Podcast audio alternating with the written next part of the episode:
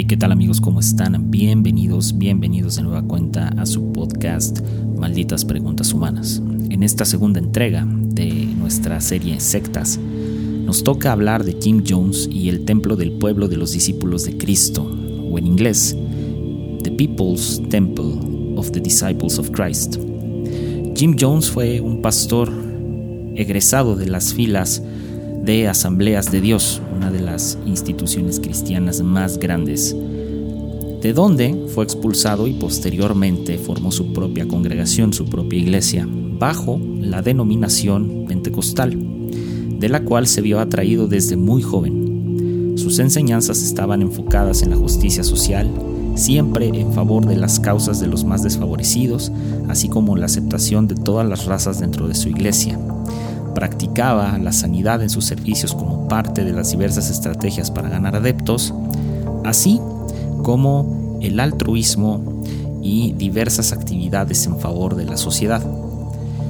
Tomó para sus enseñanzas el cristianismo, la ideología del marxismo, los principios socialistas de igualdad, sumados a la corriente hippie de la década de los 60, creando una de las sectas cuya ideología prácticas cobraron la vida de 913 personas, de las cuales 260 eran niños. Sin más, los dejamos con esta segunda entrega de nuestra serie Sectas. So, my opinion is that we be kind to children and be kind to seniors and take the portion like they used to take in ancient Greece and step quietly because we are not committing suicide. It's a revolutionary act. We can't go back. They won't leave us alone. They're now going back to tell more lies, which means more congressmen. And there's no way, no way we can survive.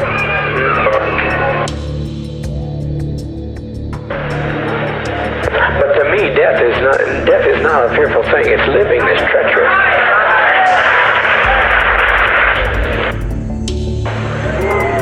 I'm afraid to die. I don't think you are. I don't think you are. But uh, I look at our babies and I think they deserve I, to live. I agree. You know? They des- but also they deserve what's more, they deserve peace. Cuando estaba más metido con la iglesia, eh, la iglesia pentecostal o sea, yo me convertí en una campaña, no sé si allá existen las campañas de milagro, de Claro, claro. Bueno, hay uno famoso acá que se llama Anacondia, Ah, por supuesto. ¿Lo conoces? Sí. Bueno, sí, claro. Yo fui a la campaña, va, en realidad me había convertido un poquito, hace un poquito, y me llevaron para que sea camillero, que es lo que a los chabones que, se manifiestan los demonios, no sé, se ponen loquillo, lo teníamos que agarrar. Suéltalo. Suelta, nada, lo tenemos que agarrar y, llevarlo a la carpa de liberación. Y ahí los, los pastores que estaban ahí, y sacerdotes, todo, oraban por ello y se liberaban y veías cada cosa ahí mística, turbia, esotérica. y, yo decía, qué piola que está esto. es como estar en, la película del exorcista. Me, gustaba eso. Me, gustaba, no sé si está bien o mal. Pues ah, no sé, yo, yo vengo de un trasfondo similar, o sea, donde igual yo vi, a mí nadie me lo contó, yo sí vi cosas bastante raras porque, insisto, yo, yo, yo, creo que el mundo espiritual sí es algo que jamás vamos a entender. Es rarísimo. Eh, sí, es muy raro. No sé si responde a cosas de, del psique o de, no sé, pero... el poder de la mente. El poder de la mente, o no sé. O si sí existe algo en el aire, o no sé. Y prefiero dejarlo así. Tener, tener, la fe de que sí existe en lugar de, de, decir vamos a comprobar que no y meterme en una en un pleito aquí. Pero sí, o sea, y justo, eh, ah, no, ahorita me, acordé de varias cosas que, que ahorita que hablabas de las campañas de milagros, me acuerdo que la primera vez que vino Cash Luna a México, una de mis tías, de hecho la tía que mejor le iba económicamente, me acuerdo, eh, que ya digo, ya falleció y todo, pero eh, ella fue a una cruzada de milagros de Cash Luna. Eh, y, y me acuerdo, me acuerdo mi mamá decirle de a qué vas, ¿para qué vas? ¿Para qué vas esas cosas? Y Entonces, no sé, ya, insisto, a mí. Porque está bueno. Sí, porque está, está, está, está bueno. Que fíjate, no sé, no sé hasta, hasta dónde sí sea verdad y hasta dónde no. O sea, aquí sí, no sé. Ah. O sea, hasta, hasta dónde, y digo, hablando de las cruzadas de milagros en general y de las maratónicas de enlace y todas estas cosas que hacen, pero no sé hasta dónde sí sea porque el Vaticano, por ejemplo, tiene ciertas maneras de medir qué es un milagro y qué no. Y de hecho, la comprobación. Y de hecho, o sea, el Vaticano tiene muy pocos milagros verdaderos registrados en comparación, digo, tomando en cuenta el, nivel de población que practica la religión católica. O sea, tiene muy pocos.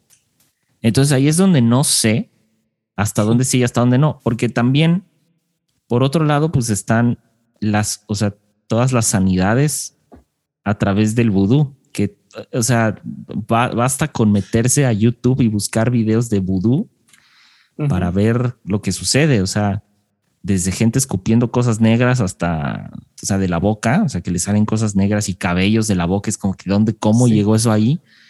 este, sí, porque nadie se traga, o sea, no, nadie se traga una bola de pelos humanos tan grande. o sea, ni un gato hace eso. Entonces, este, ahí es donde no sé hasta dónde sí, hasta dónde no. Y además es como que, curiosamente, los, hablando digo de lo sobre, para, o sea, lo paranormal, pues, o sea, curiosamente, lo que sucede fuera del, del, del esoterismo cristiano, o sea, de, todo lo que rodea, este, esta parte esotérica que rodea el cristianismo, como lo que es el hablar en lenguas, como lo es este, el decretar, declarar y esas payasadas, este, el, la santería, el vudú y varias cosas, o sea, pagando cierto precio, y no solo que hablo del económico, funcionan.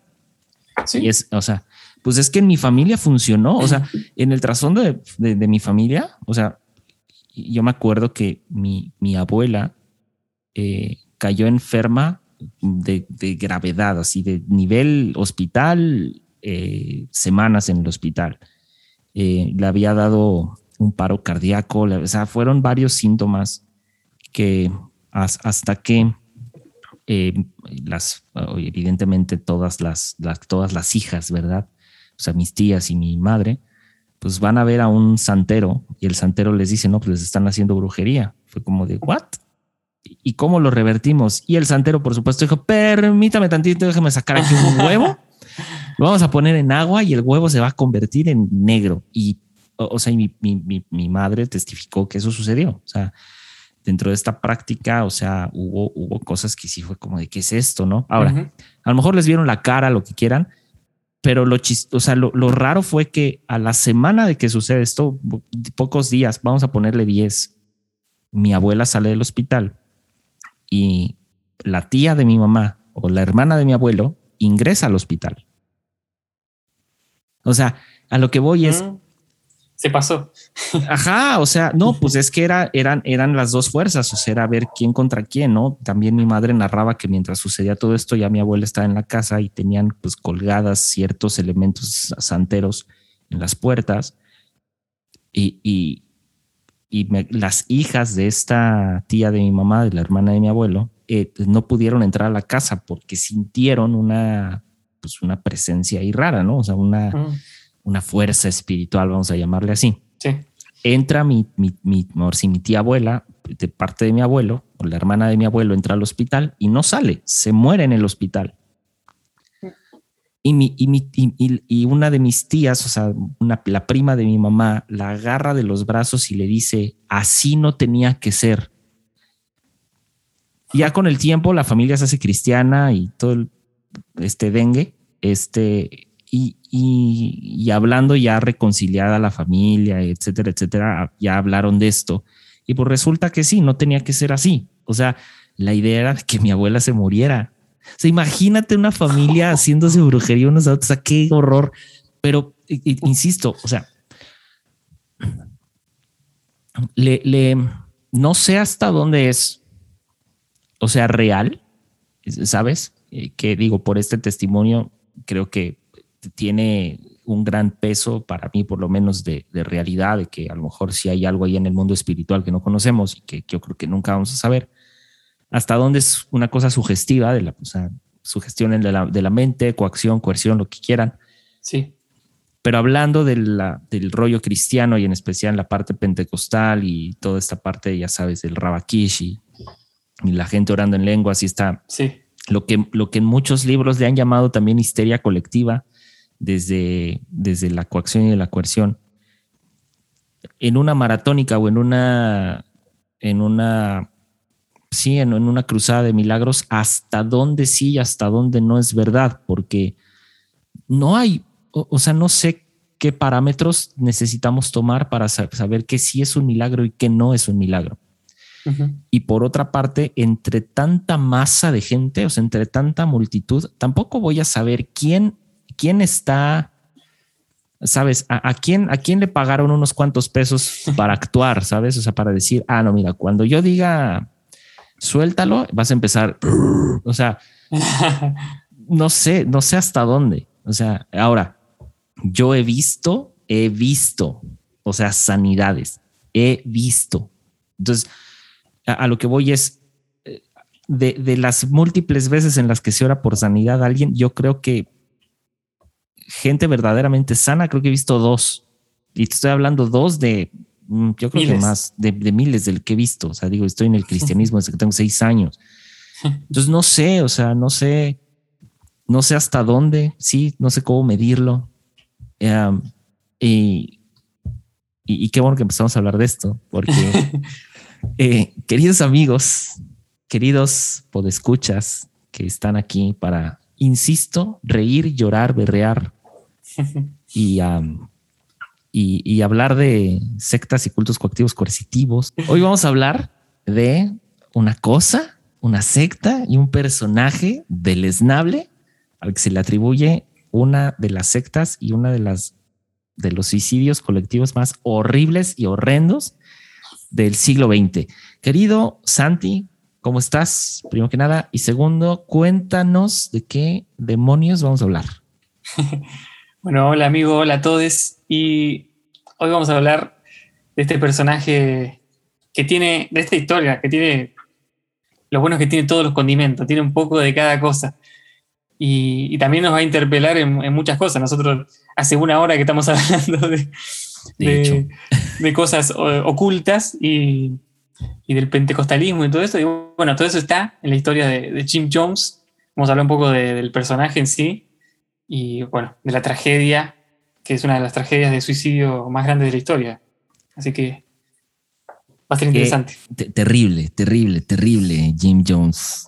Eh, y terrible lo que se conoció o lo que se conoce, ¿verdad? Como eh, el templo del pueblo de los discípulos de Cristo. Aleluya. Aleluya, hermanos.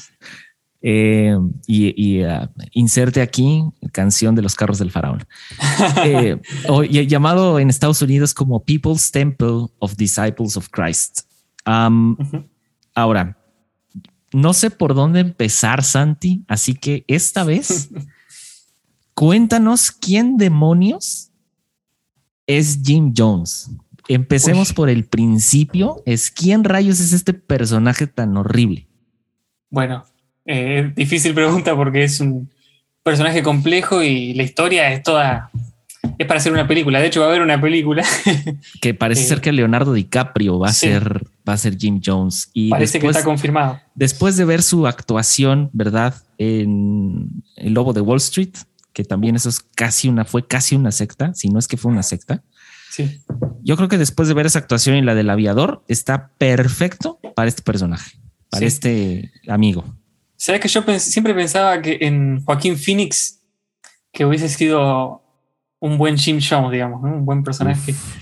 Pero bueno, no me hicieron caso. Hablé a Hollywood, no se pudo, ¿verdad? No se pudo, no se pudo concretar. Que justo esto, y, perdón que te interrumpa, amigo, yo creo que este valdría la pena hablar de, eh, y obviamente vamos a hablar de esta secta que es la cienciología, que también es una cosa horrible. Pero hay una película con Seymour Hoffman y Joaquín Phoenix que habla sobre los inicios de la cienciología. Y se las recomiendo, amigos. La pueden encontrar allí en, en, su. No, no es cierto, no está en Netflix. Seguramente estar en Amazon. Eh, y si no, aquí vamos a promover la piratería. Claro que sí. Hay una página que la pueden descargar. Eh, es una aplicación que se llama Popcorn. Es gratis. Eh, ahí pueden encontrar casi todas las películas. Pero también. ajá. y pueden encontrar esta película que se llama The Master, que es una de las mejores actuaciones para mí de el ya fallecido y que Dios lo tenga en su santa gloria por ser tan buen actor, Seymour Hoffman, y de Joaquín Phoenix, que para mí ha sido hasta ahorita. bueno, no hasta ahorita, no, no creo que haya sido el mejor, pero después de ver Joker, eh, no sé, ya pienso en él como un actor muy distinto, pero luego hablaremos de eso. Entonces, de alto calibre. Es, de, sí. ¿Quién es Jim Jones, querido? Bueno, Jim Jones. Para no entrar tanto en la historia de él, biográfica de la infancia, que, bueno, hablarla un poco por arriba, su papá eh, estuvo en la, Primera Guerra Mundial y cuando volvió estaba, eh, él vivía en el campo, ¿no? Allá en Estados Unidos, y, él llegó lisiado, entonces ahí eh, no podía trabajar mucho, además tenía, quedó con medio tocado psicológicamente, entonces empezó a darle ahí al juego y al chupi, al alcohol, y la madre tuvo que salir a laburar a full. Y entonces ahí empieza ya él a, pasar necesidades y a ver a su madre como una persona eh, que él admiraba y que él tiene una relación bastante cercana con ella, y su padre no tanto. La madre eh, em, empezó ya de, en esa época a hablar, a enseñar a su hijo que, bueno, de la explotación laboral, de las desigualdades que había, si bien ella no era muy culta, pero empezó a enseñarle a él y él mismo lo veía en, carne propia, o sea, la desigualdad que había eh, en especial en los campos en Estados Unidos y también en la ciudad, en las industrias. Y él empezó a ver eso de chico y empezó a, tomar no solo la ideología de la madre, sino el resentimiento por las necesidades que pasó, por muchas cosas. Y también vivió a causa de todo esto, de que su papá se la pasaba de juerga y su madre laburando, trabajando, empezó a estar solo, a pasar mucho tiempo solo, a sufrir el abandono y eh, a dedicar su etapa de la infancia, por momentos a torturar animales, a diseccionar insectos y animales, y empezó ya de chico a tener ese tipo de prácticas, inclusive a, tener trato de ese tipo con amigos también, donde los manipulaba, los maltrataba, y ya de chico se empezó a interesar por la predicación. Eh, hay testimonios que, que, cuentan esto, que ya de chico él le predicaba a un par de perros y a unos amiguitos que tenía ahí, ya les predicaba y quería, flashaba con cuando ser grande ser predicador. Y bueno, de hecho más adelante, ya un poco más de joven, eh, entró a una iglesia metodista, por primera vez tuvo contacto con, la fe eh, cristiana y todo esto, y ya venía con, el mambo socialista que venía de su madre, pero no estaba bien formado. entonces llegó a la iglesia con eh, este pensamiento socialista, de protesta, hasta que en un momento conoció una iglesia pentecostal y vio el, vamos a decirlo así, sin ánimo de ofender a nadie, pero el, show, el espectáculo, le llamó mucho la atención. Y ya de chico le interesaba esto de hablarle a la gente y cómo influir en la gente. Eh, digamos, era un, bastante psicópata, ya de chico empezó a formarse como psicópata. Y le gustaba esto, manipular a sus amigos y eso. Y en la iglesia pentecostal veía que esto pasaba, vio, predicadores que sanaban gente, eh, supuestamente, ¿no? No sabemos si realmente era así y empezó a llamarle la atención esto y empezó a meterse en la iglesia e inclusive a, predicar ya de joven, en los veintipico, este, empezó a predicar y orar y hacer sanaciones. Eh, tampoco se puede comprobar eh, a la distancia si esas primeras sanaciones eran reales o no. Después se supo cuando él, un poco más adelante, en 1954, entró en una iglesia, en la Asamblea de Dios. Oh my y Ahí ya, Sí, estuvo en la Asamblea de Ahora entiendo todo. Ya, entendí todo. Pero bueno, ok. ¿Y luego? Y bueno. Y su prédica principalmente era muy llamativa en ese momento. Recordemos, en los años 50, más que nada, el racismo en Estados Unidos estaba, ya venía mucho antes. Estaba a flor de piel. Y había un resurgimiento del Ku Klux Klan. Bueno. y su mensaje de integración racial. Que, que, de hecho por ahí hay un dato, creo yo, que se dice que su papá perteneció un tiempo al Ku Klux Klan, que no está, ojo, no está, no es 100% comprobable, pero hay algunos testimonios de que su padre eh, perteneció o formó parte de un tiempo del Ku Klux Klan, lo cual me parece muy contradictorio a lo que este hombre predicó durante mucho tiempo. Eh, sobre todo especial con la cuestión de la integración racial. Pero bueno, continuamos. Sí, de mínimo el padre era claramente racista. Además, bueno, ya en los campos había mucho, mucho racismo más fuerte. Pero bueno, él agarró esto, la integración racial y el socialismo, lo metió dentro del pentecostalismo. No bueno.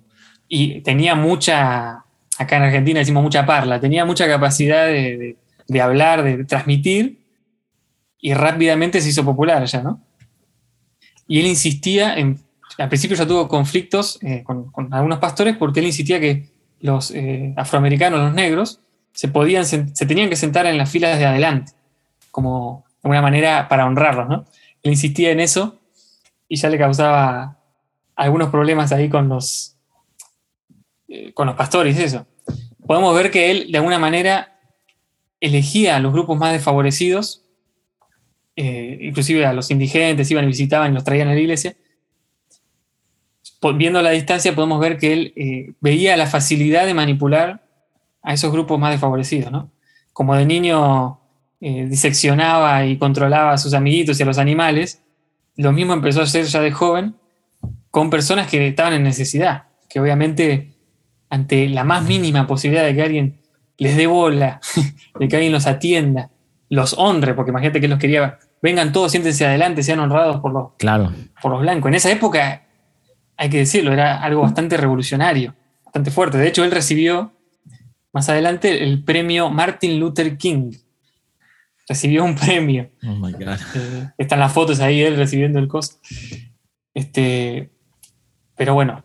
Aquí, tengo, tengo, aquí un dato que digo ya, ya es años después, pero que más o menos en el 61, yo ya me estoy adelantando mucho en el tiempo, en la línea de tiempo de este amigo, pero que por ahí del 61 fue nombrado director de la Comisión de Derechos Humanos de Indianápolis.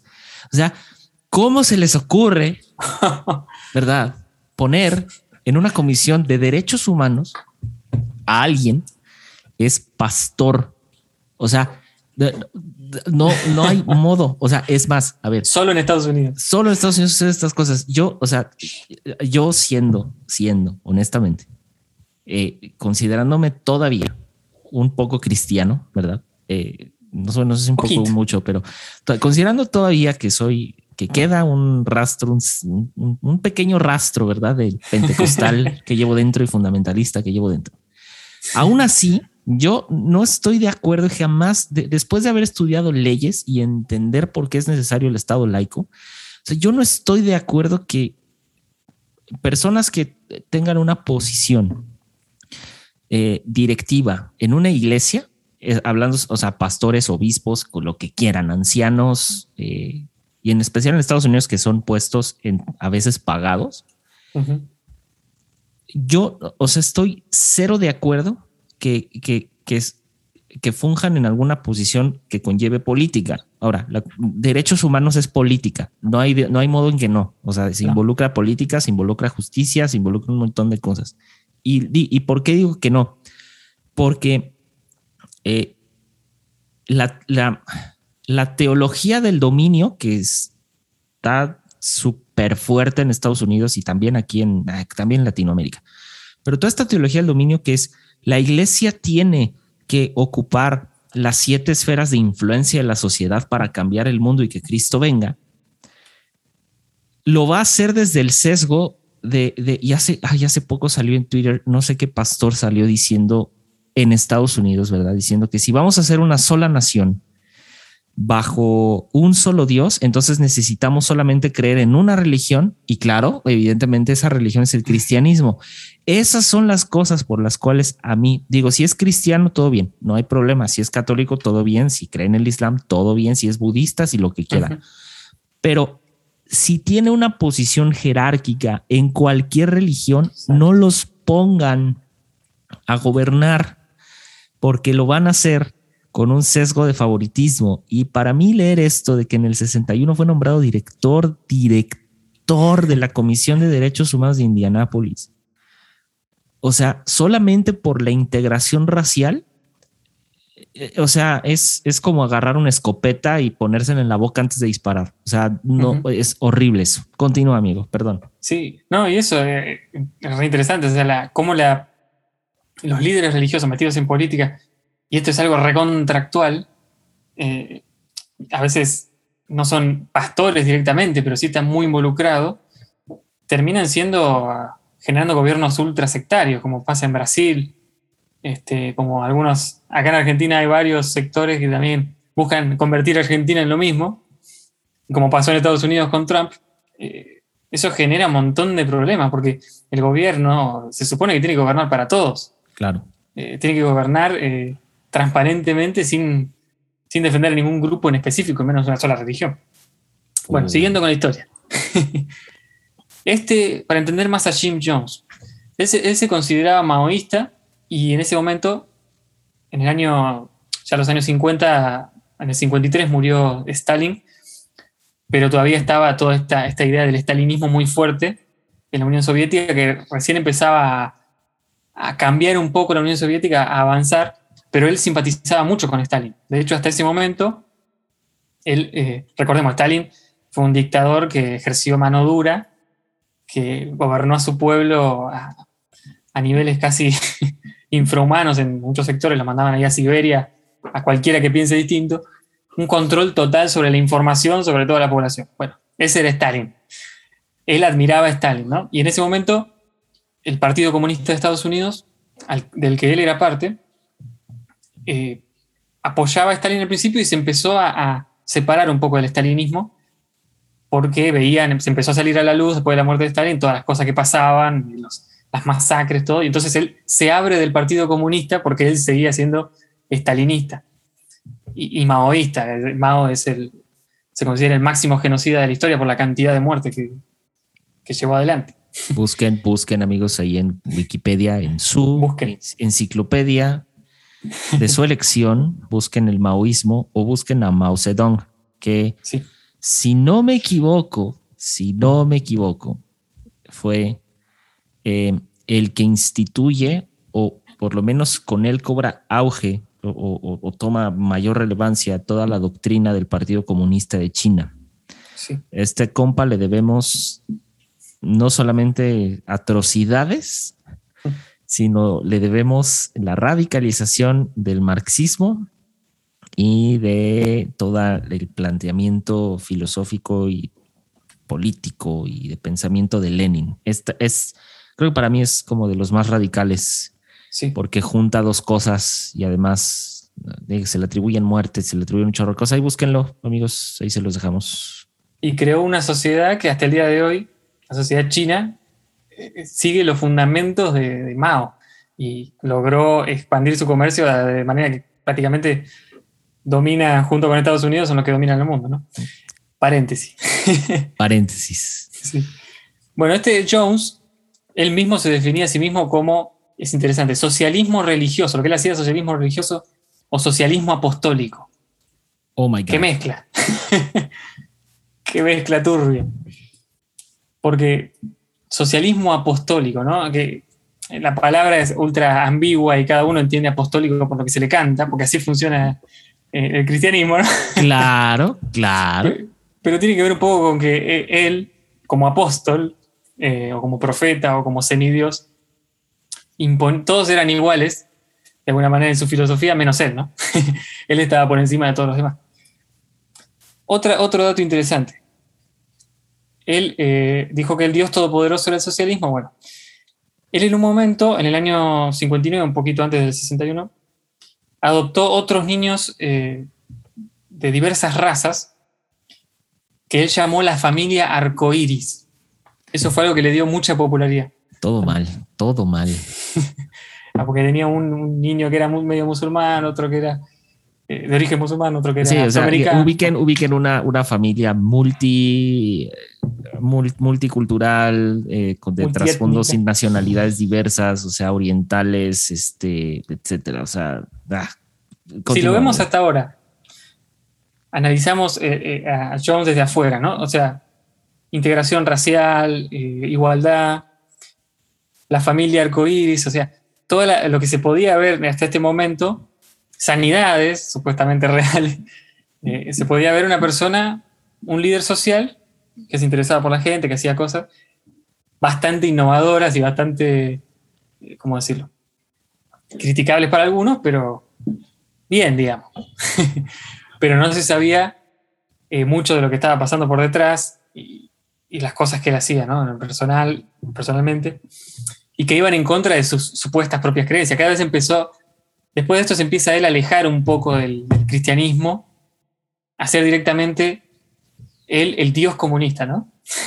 él se definía a sí mismo como un dios comunista, que en realidad tampoco, no, entendamos que no, no, no tiene nada que ver con el comunismo, lo que él decía, con el comunismo ideológico, ni con el cristianismo. Era su propio reino lo que él estaba construyendo y usaba estas herramientas para dominar a la gente. Bueno, ahí empieza él, eh, el, el tema empieza cuando él empieza con la paranoia, así que podemos hablar un poco de esto. Oh my God, ahora sí, ahora sí empiezan, y aquí ya van a empezar de lo bueno con la paranoia. Aquí es donde ya empieza el caos total. Porque ya, ya váyanse allá al, a- al podcast exvangélico ah, para eh, ahí hablo sobre eh, el síndrome paranoide, eh, sobre los, los sobre los líderes, ¿verdad? En especial los líderes de los, estos cultos coactivos coercitivos. Y, y es que hay, fíjate que me llama mucho la atención porque ahorita hablabas de este eh, llamado socialismo apostólico y, y- va de la mano eh, muchísimo con, ah, con, con algo que, ¿cómo, cómo lo podríamos llamar? Eh, no sé, no sé si llamarlo como una especie de autoritarismo de la fe, porque eh, sucede esto. Eh,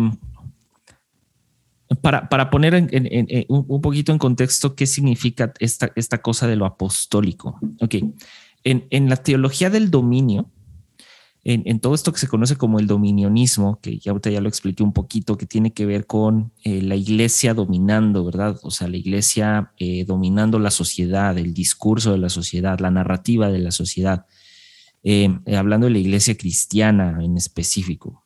Hay que recordar varias cosas. Una es que si bien la iglesia cristiana, y hablando de la iglesia cristiana porque Jim Jones perteneció a asambleas de Dios, fue expulsado a asambleas de Dios y luego se fue, siguió con el rollo pentecostal a todo lo que da, todo así rabaquish y suéltalo en el nombre. De, o sea, eh, eh, esto impera todavía en Estados Unidos, o sea, el, el pentecostal, o sea, la, la, la, la, la facción pentecostal a la fecha todavía es, es atractiva. Entonces hay que recordar que durante el siglo XIX, ¿verdad? Hay una transición donde se le quita la deidad a los reyes, a los gobiernos, a los sacerdotes, a los jefes, a los maestros. O sea, existe la separación del, Estado, es decir, o sea, la separación de la iglesia y el Estado. Y aquí sí quiero recalcar porque sí tiene mucho que ver eh, en, cuanto al gobierno apostólico. El gobierno apostólico para que muchos o para que aquí nuestros, nuestros escuchas entiendan un poco de qué se trata el gobierno apostólico, básicamente consiste en que la iglesia va a gobernar junto con Cristo a través de la labor profética apostólica, es decir, a través de la interpretación de los tiempos, o sea, de los nuevos tiempos y a través del, del apostolado como eh, el apostolado por encima del pastorado. O sea, es decir, es, es necesario este gobierno apostólico para cimentar el cristianismo en, um, digamos, como una religión oficial o como y a la Biblia como la única manera correcta de vivir. Ahora, que hay un personaje que es básico para entender esto y es eh, Paul Wyrick. Paul Wyrick en los años 70 funda o de alguna manera eh, se le atribuye más bien la creación y la consolidación del voto evangélico en los Estados Unidos, después conocido como el Religious Right. Y, Jim Jones fue partícipe de este movimiento. Ahora, no de una manera tan centrada como Paul Weyrich, pero sí tuvo que ver en este movimiento, porque este movimiento surge desde, del neopentecostalismo. Ahora, ¿por qué me estoy metiendo a explicar esta parte es, eh, del gobierno eh, profético apostólico? Porque eh, algo que Jim Jones hace es que a través de este socialismo apostólico, él quiere imponer un dominio sobre su congregación, pero también tiene o sea, impone un dominio sobre la narrativa a, su congregación y a, distintas, vaya, sí, a, distintos, este, eh, en distintos sectores, porque eh, no solamente comienza a dominar su propia iglesia, sino que comienza a, dominar, eh, comienza a dominar, eh, digamos, la conversación hacia afuera, porque empieza a tener eh, influencias. Ahora, hablando de la parte paranoide, digámoslo así, ¿no? Sí. A mí hay una frase de Winston Churchill que me encanta, que es, un fanático es alguien que no puede cambiar de opinión y no quiere cambiar de tema. Yo sé que a Churchill se le atribuyen también cosas garrafales, pero esta frase tiene mucho que ver, porque si algo tenía Churchill era que no creía mucho en, en esta cosa de la religión, ¿verdad?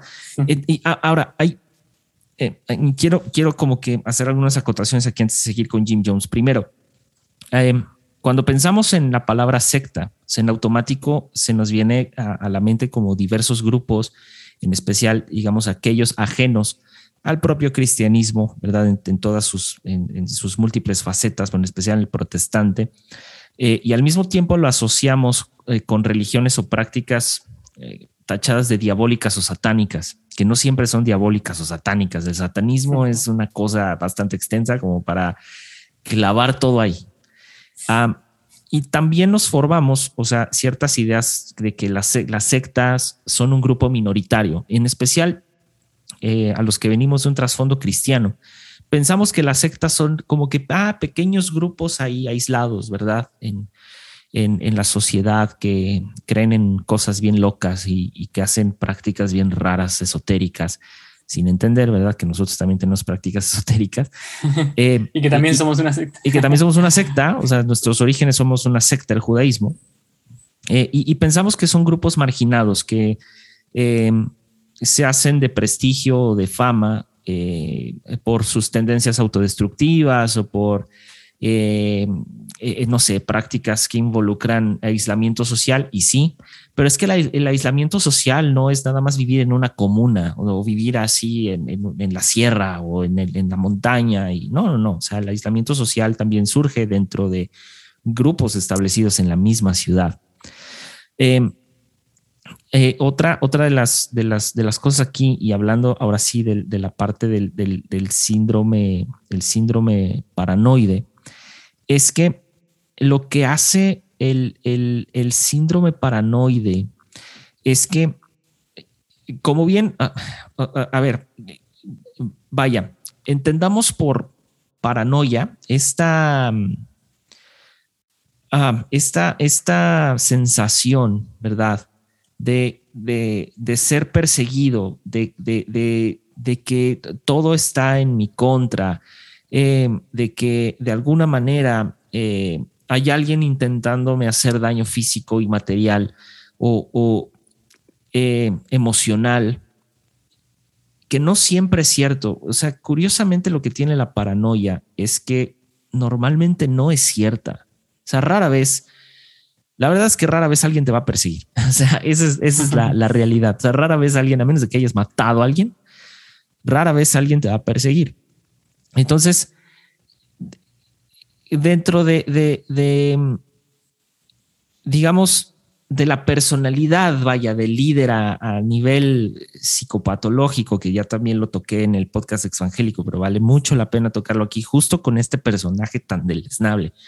O sea, la, paranoia es, es, una de las características, digamos, subclínicas eh, de, los líderes religiosos en general, No, no estamos hablando del líder de una secta, ¿verdad? De un grupo radical, sino en general de los líderes religiosos es, existe esta patología. ¿Por qué? ¿Quién sabe? Que yo creo que tiene que ver que ante, ante tantos seguidores, ¿verdad? De algún lado va a brincar la liebre, o sea, de algún lado va a brincar la traición. Y yo creo que es la manera en la que su sistema se prepara para la traición. Quiero pensar, no lo sé, me gustaría pensar que es así. Ahora, una personalidad paranoide se caracteriza por una desconfianza irracional, injustificada, que implica eh, una interpretación errónea de la realidad de la que eh, de la cual está plenamente convencido. O sea, el, el, que sufre de paranoia está convencido de su interpretación de la realidad, a pesar de no tener pruebas de que lo que está sucediendo es real. O manipula su entorno para hacer que esas pruebas sean ciertas, aunque las pruebas sean falsas. Ahora, es esta onda de que el muro, el, perdón, el mundo conspira contra mí y además que no admite discusión alguna. O sea, si de pronto tú llegas con alguien que sufre paranoia y le dices, brother, nadie te está persiguiendo.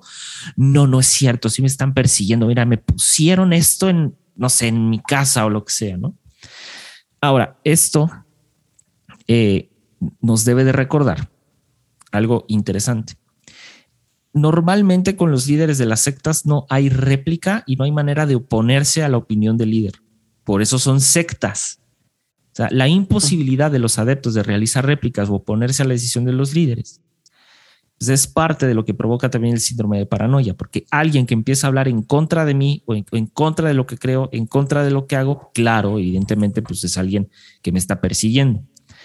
Por eso hay una coacción o más bien se, hay una eh, limitación de libertades individuales de sus seguidos, o sea, de los seguidores, y se les somete en ocasiones a una extrema vigilancia.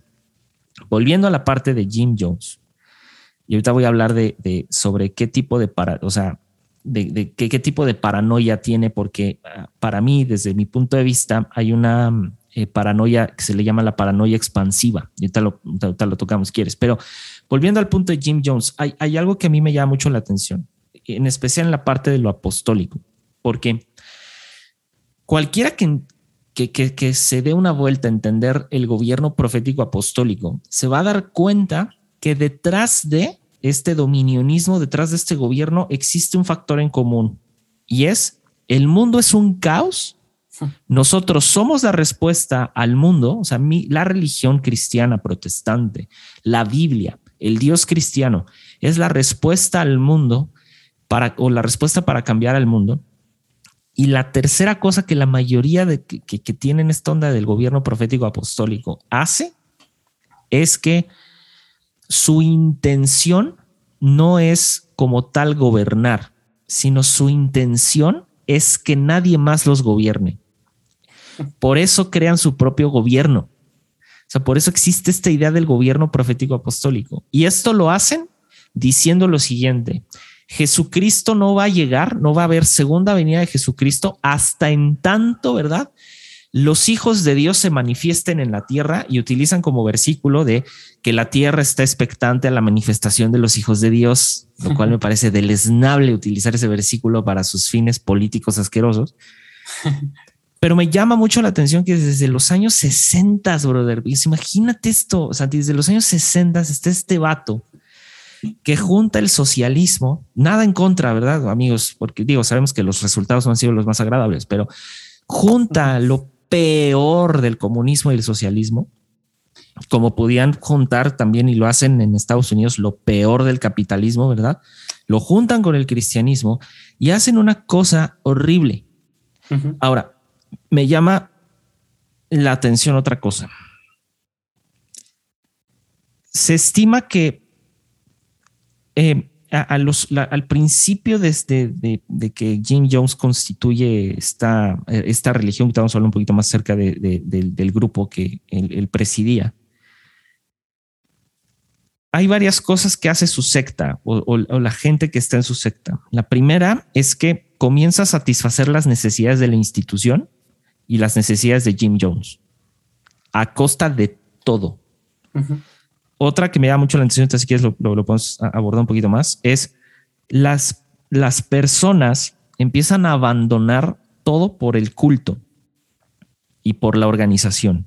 Literalmente. Con la promesa de un bienestar. Amigos, cuando llegue alguien y les diga, ¿quieres que tu vida cambie? En ese momento corre, porque la única manera en la que tu vida cambie es echarle huevos a la vida, chavos. Es, o sea, no hay modo y vayan a terapia. Este, la otra es que, que resalta también es, ya no hay una, no hay, no hay, no hay un correcto seguimiento, sino hay un adoctrinamiento constante. Pero además un adoctrinamiento desde su paranoia, que eso es peor. Y la otra es que para, para ellos el mundo exterior es anormal. O sea, para Jim Jones llegó un punto en el que el mundo está loco, nosotros estamos bien, pero además, al dominar este discurso, lo que hace es que eh, no, no, no, no nada más domina este discurso, sino domina otro más bien. Es que cualquiera puede pertenecer. Empieza a jugar con la necesidad de pertenencia y de comunidad de las personas. Es decir, o sea, aquí todos son bienvenidos. El clásico, ven tal como eres.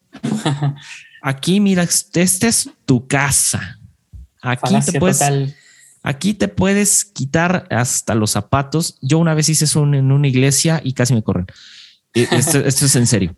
Este, y me quité los zapatos. Eh, quiero, quiero poner en contexto esto. Me quité los zapatos por dos razones. Una, estaba lloviendo y en Guadalajara llueve como en el diluvio Noé.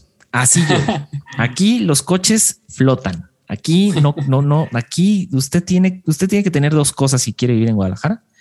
Tiene que tener transporte. El transporte público también es muy bueno, pero lo que tiene que tener es un kayak mínimo para andar en esta ciudad. Entonces eh, venía, iba, iba a, una, a una iglesia, a un congreso y no me senté hasta adelante, ¿verdad? Porque pues no, no soy tan privilegiado, no soy tan, tan blanco, ¿verdad? Tampoco tengo un apellido eh, en inglés. Este es cierto, amigo, es broma. Este, pero no, no me senté hasta adelante. Este, y traía los zapatos mojadísimos. Me los quité, me quité los calcetines, evidentemente, las calcetas me las quité. Y este, y, dije, pues en lo que se secan, ¿verdad? Estaba la conferencia. Yo no tenía problemas en andar descalzo, no me afecta. Y se acercó una, se acercó una, una sierva, ¿verdad? una, una servidora, una ujiera. Este, y me dijo, eh, si me haces favor de ponerte tus zapatos? Y fue como de, eh, vengo de la lluvia. En ese momento agarré mis cosas y me salí. Entonces, este, sí, claro, o sea, fue como, no, espérate, o sea, obviamente previo a una discusión eh, sobre la gracia, no, no es cierto, pero sí, evidentemente después de una discusión dije, no, o sea, no, no voy a estar aquí hecho una sopa, ¿verdad? Pero bueno, entonces él dominaba esto, o sea, dominaba esta idea de que aquí todos pertenecen, aquí todos son bienvenidos, eh, vénganse así tan bonitos e imperfectos como están, sí, ajá. Eh, y practicó algo que se le conoce como el love bombing o el bombardeo de amor. Sí. Entonces, eso me llama mucho la atención, Manix. Y la otra es que... Qué contradictorio, ¿no? La palabra en sí misma, bombardeo de amor. Bombardeo de amor. Y, justo eso, o sea, y fíjate que que me llama mucho la atención porque la manera en la que lo instituye es a través de, beneficencia social, a través de prácticas sociales. El vato dijo, vamos a agarrar el racismo, el movimiento hippie de los 60, ¿cómo no? Sí. Eh, socialismo. Kumbaya, eh, este, el socialismo, ¿verdad? Así de nombre, aquí todo es de todos y mira, y, vamos a hacer una nueva religión.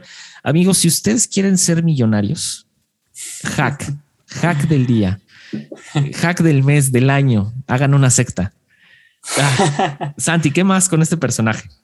No, bueno, también hay que poner como en contexto el tema este del socialismo, que es este condimento que le mete en los 60, 70, inclusive ya de antes, no, no se tenía la visión del socialismo que tenemos hoy. Hoy ya sabemos muchas cosas eh, que pasaron, que fueron desastres totales, genocidios inclusive, que en ese momento no se sabían. Es más, la, cosa era al revés. En Estados Unidos, cuando empezó todo este movimiento a cuestionar el capitalismo, lo, establecido allá en Estados Unidos, los valores eh, tradicionales de Estados Unidos, eh, empezó a hacer este movimiento que se veía, en ese momento se veía el socialismo, la Unión Soviética, que en los años 60 la Unión Soviética no estaba en guerra con nadie, no le interesaba aparentemente meterse en ninguna guerra, y Estados Unidos, que estaba invadiendo con cientos de miles de soldados a un país chiquitito que era Vietnam, a miles de kilómetros, entonces estaba como la visión era capitalismo, era el malo, eh, que llevaba adelante las guerras, y el comunismo era el que difundía la igualdad, el que no invadía países así a mansalva como hacía Estados Unidos. O sea, la, utopía de Robin Hood, de que todo es de todos. Se lo veía de, esa manera. Y un poco, en ese contexto, eh, Estados Unidos estaba con los cartuchos cargados, invadiendo por todos lados, y bueno, eh, eso le ganó gran impopularidad en todo el mundo. Y en ese contexto fue que se dio eso. Hoy por hoy no creo que, que se dé de la misma manera y con el mismo éxito que lo lograse él. Y otro detalle que no, tratamos tanto, el tema de las sanidades, ¿no? que es ese, ese carácter pentecostal que tiene él. sano. sí. También era parte de eso del bombardeo de amor, pero tenía cierta característica, ¿no? Primero, él elegía quién estaba enfermo. Por ahí alguien no tenía ni síntomas. Él decía, vos, Carlito, tenés cáncer de repente en una cosa medio mística lo sanaba y le sacaba, con un juego de mano, le sacaba un pedazo de cosa negra, un, supuesto tumor. Ah, un, durazo podrido ahí, ajá. Sí, un detalle que, él trabajaba eh, al principio de enfermero en hospitales y trataba mucho con, inclusive con gente de la morgue y con, eh, seguía con su tema con los animalitos, ¿no? Oye, que no quedó también, qué curioso, fíjate, venimos de un episodio con saludos a nuestro querido amigo Ariel. Ariel Venimos de un episodio hablando de Paul Schaefer, que también, eh, que era camillero, fíjate.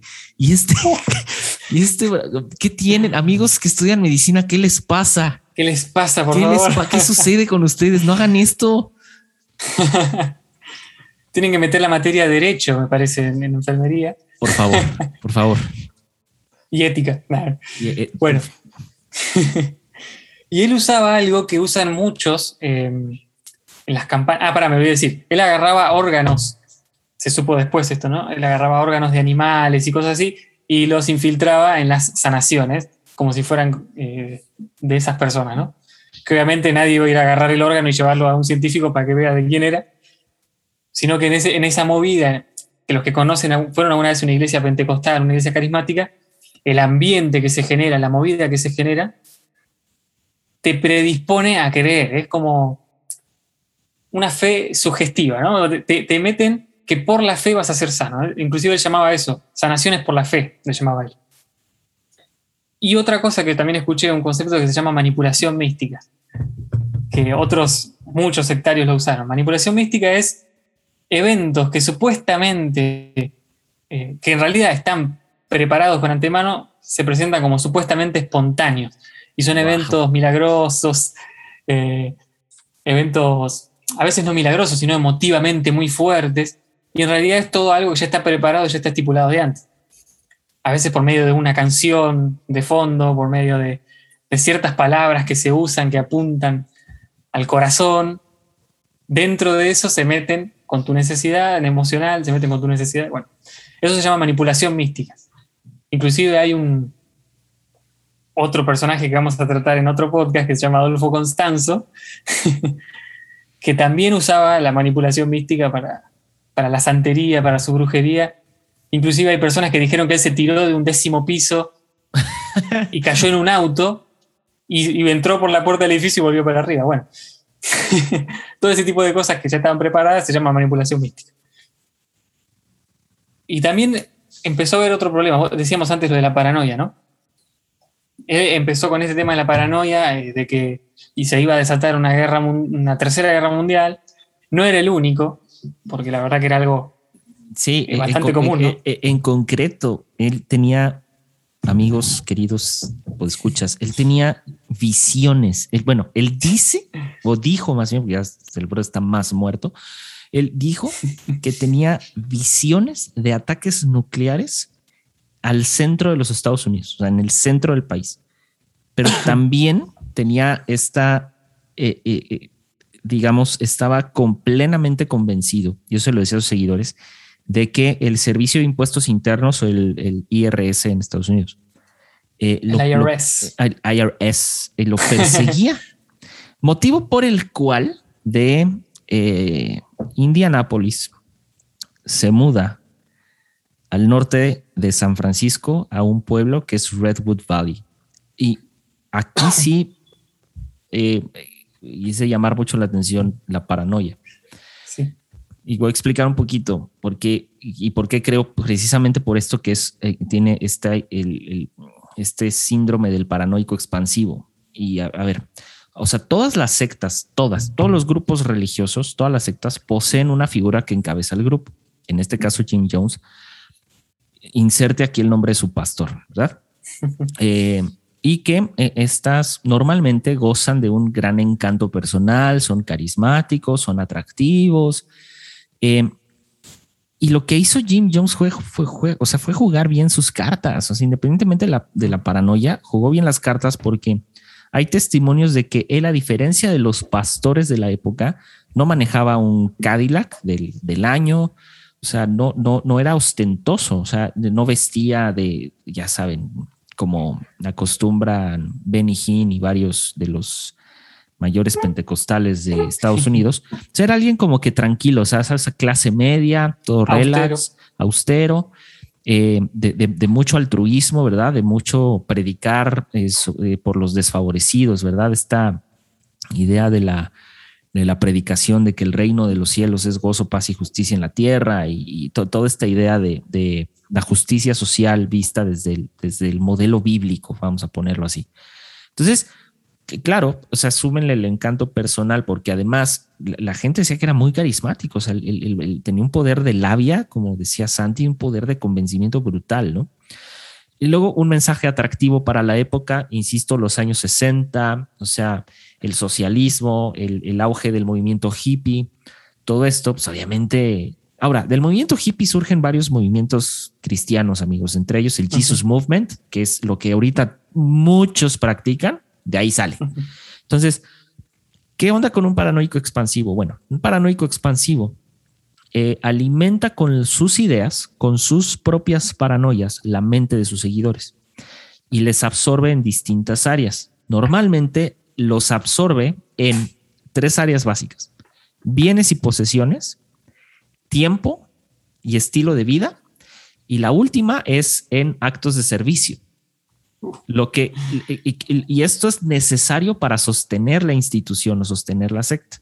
Entonces, de este modo, a través de, este comportamiento y asumiendo, ¿verdad?, que el líder eh, se, o, o enmarcando más bien al líder dentro de la figura del paranoico expansivo, e, existe el riesgo de los delirios crónicos dentro de su paranoia. Entonces, estos delirios crónicos son los delirios de grandeza y los delirios persecutorios. Ahí va, los delirios de grandeza, amigos, porque aquí también vienen a aprender, no nada más vienen a escuchar historias, ¿verdad? Yo sé que la historia es importante, pero hay que eh, contextualizar esto.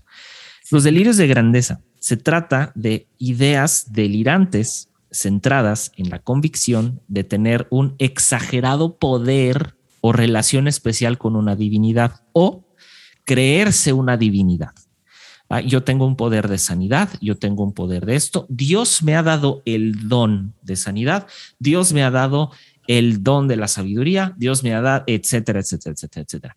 Y esta relación especial con la divinidad, o sea, es decir, eh, lo, lo platicaba, lo platicamos con Ariel en el episodio pasado cuando existe una etiqueta antes del nombre, es decir, el pastor fulanito de tal, el anciano fulanito de tal, el profeta fulanito de tal, de en automático pone a la gente en un escalón más arriba que el común denominador de la población de la secta o que el común denominador de los adeptos.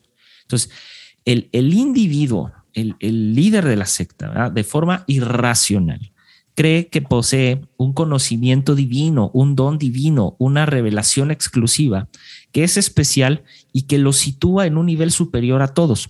La jerarquización en la Biblia, hablando de los ministerios, no es una jerarquización, es un servicio a la comunidad. Por eso se llaman ministerios. La palabra ministerio es servicio público. Entonces, e, e, este, este es lo que se distingue cuando en el momento en el que tú a alguien le dices, oiga, pastor fulanito de tal, en ese momento ya lo estamos poniendo en una posición de grandeza. Cuando nos podíamos referir a él como eh, Juanito Pérez, o no sé, por poner algún otro ejemplo, ¿verdad? Pues Pancho Villa, quien quieran, pero sin la etiqueta, porque la etiqueta propiamente, y de esto lo, han hablado en millones de podcasts, en Conciencia Podcast, en, en chorro de podcast, han hablado acerca de esta parte de los ministerios y su función principal. Ahí va. Eh, lo que sucede es que en este plano superior, el líder puede llegar a comparar su actuar al de un Mesías o al de Dios mismo, creyéndose el salvador de su, de, su, de su culto, de su secta. También creen que son poseedores del dogma de una enseñanza en particular, que se imparte obviamente dentro del grupo, y sostiene normalmente que todo aquello que viene de el dogma que está predicando, de las ideas que está predicando, de la interpretación de lo que está predicando es una verdad absoluta y no admite réplicas ni críticas. Y esto es una de las cosas que más adelante vamos a explicar de Jim Jones. Ahora, siguiendo, los delirios persecutorios. Los delirios persecutorios son la idea o las ideas de que a la persona, al líder en específico, eh, se le está eh, perjudicando de algún modo. Aunque el líder eh, puede parecer alguien súper seguro de sí mismo en apariencia, en realidad normalmente los líderes son gente súper insegura. Por eso la necesidad de que la gente los escuche, de que la gente los alabe, de que la gente les diga, no, hombre, esa predicación que te aventaste, recibo en el, no manchen, o sea, qué unción, eso, qué unción, no manchen, ¿qué es eso? Entonces, eh, se pueden mostrar seguros, pero normalmente son gente súper insegura. Y normalmente es gente que no sabe quién es. O sea, y, aquí entraríamos ya en el debate filosófico que ya lo hemos tocado cuando hablamos eh, acerca de que si realmente soy lo que soy y si lo que soy es algo perpetuo y eterno, cosa que no es cierto. Uno es hasta que muere, uno llega a ser hasta que muere según Heidegger. Entonces, eh, él que empieza a creer que uno, el mundo gira alrededor de él, eso se llama narcisismo, pero en un sentido diferente. Y aquí lo voy a explicar. Está realmente convencido de que debe estar pendiente de todos porque en algún momento alguien lo va a traicionar e incluso comienza a crear pruebas que sostienen estas sospechas aunque sean inexistentes, ya lo he explicado hace rato, pero por esto necesita un extremo control de todo lo que sucede a su alrededor. Los líderes de culto controlan su entorno, controlan la narrativa, controlan lo que sucede dentro de su organización. Afuera no, adentro sí. Y esto es más fácil cuando se impone un círculo cerrado. Todas las religiones, por lo menos eh, los tres monoteísmos, están establecidos en una base piramidal. Todos, donde el pastor, el apóstol, como quieran llamar, es la piedra, o sea, bueno, la piedra, más bien es la punta de la pirámide. Abajo de la punta de la pirámide hay una pequeña base. Esa base es la base ejecutora. Esa base es la que le dicen, tienes que ser ejemplo, modela con el ejemplo. Cuando alguien en una iglesia te dice modela la cultura de la iglesia, modela el, el es, es, es, eres la base ejecutora, amigo. perdón que te lo diga y perdón por romper su burbuja, pero eres la base ejecutora. Y ahorita vamos a ver el peligro de la base ejecutora, de tener una base que ejecuta, que cuando el líder dice rana, ustedes dicen qué tan alto salto. Entonces, eh, tiene este control extremo tiene este círculo cerrado porque tiene que controlar la narrativa, tiene que someter a aquellos que se sublevan, aquellos que empiezan a opinar diferente, aquellos que ejercen libertad de pensamiento. Pero además, el líder de una secta como esta, o un Jim Jones, o de cualquier culto, considera que su grupo es perseguido por la sociedad, de que el mundo es cristianamente, cristianamente hablando, el mundo contra nosotros. El mundo es, es, Satanás gobierna este mundo y no, o sea, no, esto es los malos contra los buenos y por ende también es perseguido por el mundo porque no comparten sus mismas ideas. Entonces el líder a encontrarse, al encontrarse en una posición de autoridad hace que estos delirios crezcan y son potencialmente más dañinos, no, no por el delirio en sí, sino por las consecuencias de los actos alrededor del delirio. Entonces ahí es donde comienzan a sentirse importantes, a sentirse adorados y sus delirios comienzan a intensificarse más y se hacen más peligrosos. Todo delirio, toda idea paranoide, en automático lleva a la locura. No hay modo de que no. Y aquí vienen los trastornos de personalidad paranoide, y los más comunes en el liderazgo, y esto es según uno de los libros que más amé cuando empecé a estudiar acerca de los cursos colectivos coercitivos, que si lo quieren leer, eh, se llama, ah, ahorita se los pongo ahí en la descripción. Eh, es, habla, el libro habla básicamente la, la, comparativa del yihad, o sea, del extremismo del Islam, con eh, los cultos coactivos coercitivos y hablan y tienen exactamente las mismas características evidentemente con algunos con menos intensidad, pero las características son las mismas. Los trastornos de personalidad paranoide más comunes dentro de la figura del líder son los siguientes. Uno, se siente perseguido de forma continua y presenta ideas constantes de autorreferencia, es decir, siente que todo lo que sucede va dirigido especialmente a él. Es que me persiguen, es que nos persiguen, es que es, es, es. Luego, está en estado de alerta continuo sobre lo que sucede a su alrededor. Amigo, si tú eres líder de iglesia, que dudo mucho que nos esté escuchando, pero si nos está escuchando, y tú sientes que te persiguen, ve al psicólogo. Tres, percibe el mundo exterior a la secta, es decir, el exogrupo, como hostil o amenazante. No acepta sus errores o debilidades y tampoco acepta las críticas. Ahora, aquí sí quiero aclarar. Una cosa es no aceptar y otra cosa es aislarse. Es decir, porque aquí van a empezar, yo sé que van a empezar a decir, es que a mí me bloqueó, el pastor me bloqueó porque le empecé. Pues sí, brother, ¿qué esperas que vayan? O sea, que alguien vaya. Con el momento en el que alguien empieza a atacar a alguien, gracias a Dios las redes sociales puso el bloquear a gente. Eso tiene una razón psicológica detrás. O sea, hay mucho ataque y mucho hate en redes sociales. Eso no, no, o sea, esto, esto no lo describe así. Cuando es que no acepta sus errores o debilidades y tampoco las críticas, es que es incapaz de reconocer los errores, pero tampoco, eh, pero es incapaz de replicar las críticas. Y la, la única que le queda, y esto no me acuerdo si lo decía Platón o Aristóteles, que es cuando ya no hay argumentos, lo que queda es la ofensa. Cuando ya no existe argumentos para replicarle a la contraparte, lo que queda es la ofensa. A eso se refiere. Sí quería aclarar esto porque luego empiezan con que es que me bloqueó, es que lo bloqueé, es que no. si, si, quieren bloquear gente, háganlo, no hay, no pasa nada. Luego, manifiesta una gran ansiedad si pierde el control. Por ejemplo, si alguien se le revela, ¿verdad? Se revela sus órdenes, se preocupa en sobremanera, ejerce de más su poder y su liderazgo y normalmente aplasta a aquellos que no se sublevan. Y aplastarlos me refiero a que los puede quitar del liderazgo, los puede quitar de los grupos, este, eh, hace cambios sin previo aviso, etcétera. Y la última es que se muestra frío y poco emotivo al sufrimiento ajeno. Ahora, puede fingir sensibilidad hacia sus adeptos y emplear lo que se le llama empatía de forma utilitaria.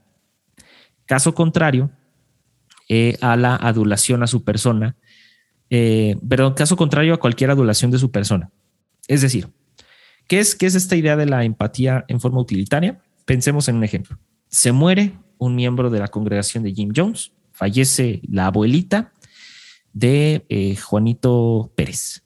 Entonces, eh, como es alguien que pues no es tan cercano, ¿verdad? A mi grupo selecto, a mi élite, pues a lo mejor le hablo por teléfono y le digo, oye, hermano, ¿cómo estás? Sí, oye, me enteré, lo siento mucho, vamos a orar.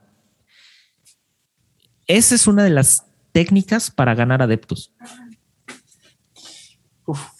Porque desde la omnipotencia, ¿verdad? Desde el conocimiento lo que busca es un poder.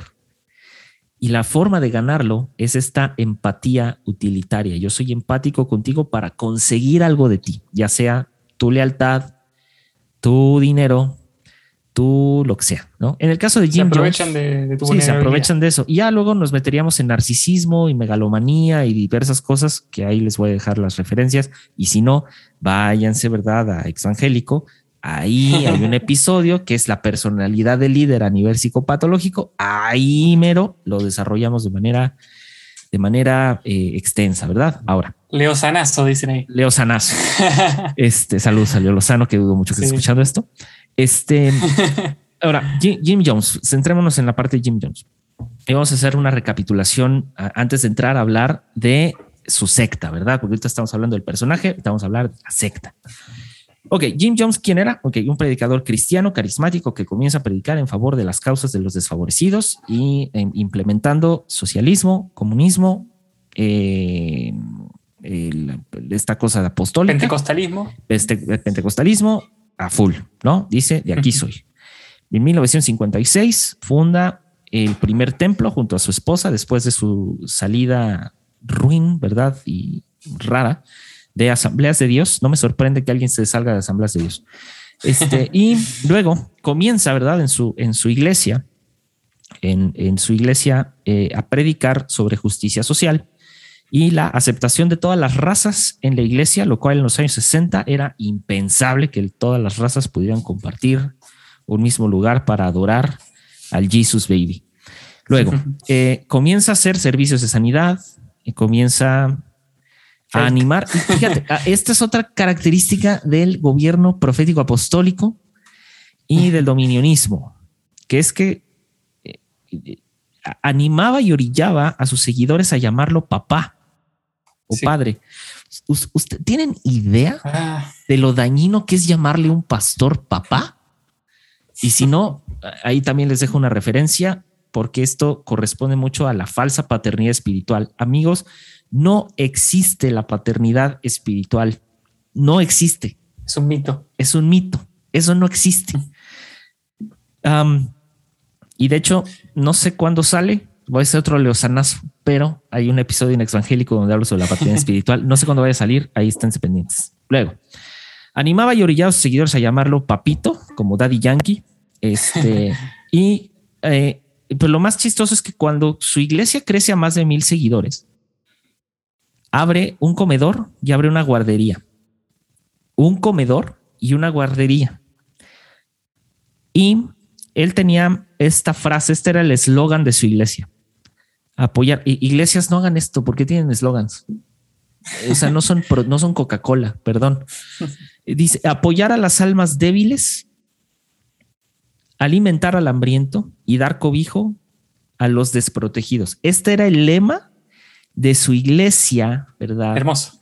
Hermoso, ¿verdad? La utopía perfecta, ¿verdad? Como no, este era el dilema de su iglesia, que como ya dijimos es el templo del pueblo de los discípulos de Cristo, en inglés, People's Temple of the Disciples of Christ.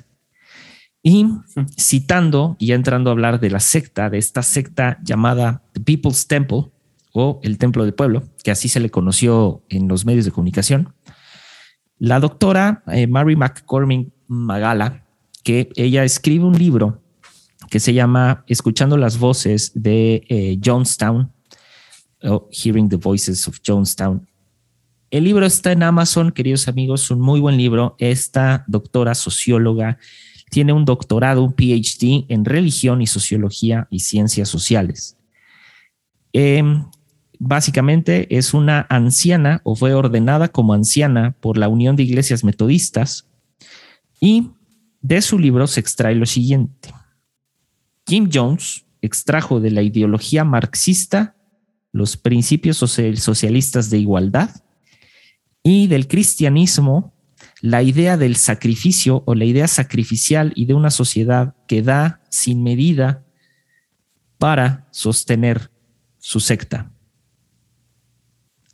No sé a qué le suene, amigos, pero este es el principio de lo que, de una de las mayores tragedias del cristianismo. Ahora sí, mi querido Santi, vamos a hablar de People's Temple. Sí. ¿Qué era o qué es? Bueno, no es porque ya no es verdad, pero ¿qué era el templo del pueblo de los discípulos de Cristo, mejor conocido como People's Temple? Cuéntanos. una mezcolanza, y, como dice la, está en la tapa de ese libro, una tapa que yo vi, que me pareció impactante. Estaba la, la hoz, la típica hoz comunista, y en vez de un martillo, una cruz. Para los que no ubican la hoz, vayan y busquen la bandera de la Unión Soviética. Hoy Rusia. Antes la URSS, la Unión Soviética. Ese es el símbolo. A ese símbolo añádanle una cruz y ahí tienen la, una de las mayores tragedias por venir. Cuéntanos, Santi. Sí. Y también quería contar antes de entrar ahí al templo, cuando decías esto de liderazgo, estaba pensando, y hace poco justo había notado una frase de, estas personas y estos grupos jerárquicos que se adueñan del el lugar de Dios, ¿no? Porque como nosotros estamos traumados, pero en el fondo hay un poquito de Dios ahí, ¿no? Claro. Y, y yo había notado esta frase justo ayer, decía, no hay intermediarios, no hay representantes ni semidioses, cuando Dios te sana te toca con su propia mano. Porque ¿cuántas personas necesitan de un intermediario o se les convenció, se les metió en la cabeza que tiene que haber un intermediario entre Dios y ellos. Y personas que están escuchando esto. No, no hay intermediarios entre vos y Dios. No hay intermediarios entre vos y Dios. Si no, prefiero ni creer en ese Dios. Y si, si, tienen, si tienen dudas, ¿verdad? De lo que estamos diciendo, diciendo este par de locos eh, de dónde están sacando estas ideas. Hay dos episodios muy buenos en este su podcast que los hace reír y llorar, ya les dije, malditas preguntas humanas, donde hablamos sobre la idea de Dios y de este llamado monopolio de Dios. Hermoso episodio, vayan y escúchenlo, amigos. Después de escuchar este, se van allá. bueno, el templo del pueblo. Hubo un momento eh, en esta, esta congregación que se había armado que ya a esta altura Jim se había separado bastante de sus orígenes más eh, de base cristiana y sus prédicas estaban más centradas en, la guerra nuclear, en, que venía el fin del mundo o en la doctrina, eh, su percepción de la doctrina comunista. No eran prédicas tan centradas en la Biblia ni nada, ya se, se estaba cada vez separando más de eso y creando su propio reino al 100%, ¿no? Y a medida que su paranoia iba creciendo, como dijimos antes, ellos eh, convencen a la gente, a su gente, que eran al principio eran 140 seguidores, de mudarse a California. Y bueno, ahí empiezan a, hacer, digamos, concretamente una secta, porque estaban aislados de la sociedad, empiezan ahí a, crear su pequeño mundito socialista utópico. Y en ese periodo, una de las paranoias de, de Jim se cumple cuando ocho personas de sus más cercanos se van de la, secta, de la congregación. se lo llamó el grupo de los ocho porque fueron los que también después dieron bastante información. Y ahí él empieza a, usar una estrategia que, más parecida a un berrinche, lo usó con su esposa, que donde él usaba la lástima y, la, y decía que él se iba a cortar las venas, decía que se iba a matar. Eh, decía que ya no le interesaba el mundo ni la vida. Usaba todo este tipo de manipulación para dar lástima, porque él en algunos videos se lo escucha a él y vos lo escuchás y decís, tenía una voz muy peculiar, muy atractiva, una forma de hablar. El chabón transmitía, como muchos predicadores lo saben hacer también, transmitía sus sentimientos y transmitía lo que tenía adentro. Tenía una mística muy particular, usaba esas gafas negras. Y el chabón manipulaba a la gente de una manera que no necesitaba usar la fuerza en primera instancia para que la gente se sienta esa culpa terrible por eh, abandonar eh, la secta en ese momento. Más adelante vamos a ver que por más que quisieran abandonar la secta eh, del lugar que iban a ir después, no iban a poder. Pero en ese momento usaba otras estrategias. Inclusive su esposa en un momento casi se separan. Marcelín, creo que se llamaba, no tengo anotado acá y él eh, también decía lo mismo, que se iba a matar si, él, ella la dejaba. Bueno, cuestión que no, lo dejó. Y él empezó a usar estas manipulaciones con su, con su grupo y empezó a ver ya, eh, empezaron a salir a la luz cosas como maltrato de niños, eh, maltrato de varias personas de, la secta. Y si bien hay acusaciones de, abusos sexuales a otras mujeres, no se confirmaron que, que yo sepa, pero sí se confirmó de eh, cómo él manipuló un montón de personas para tener relaciones sexuales. De hecho, tuvo relaciones sexuales con casi todos, casi todos los miembros de la secta.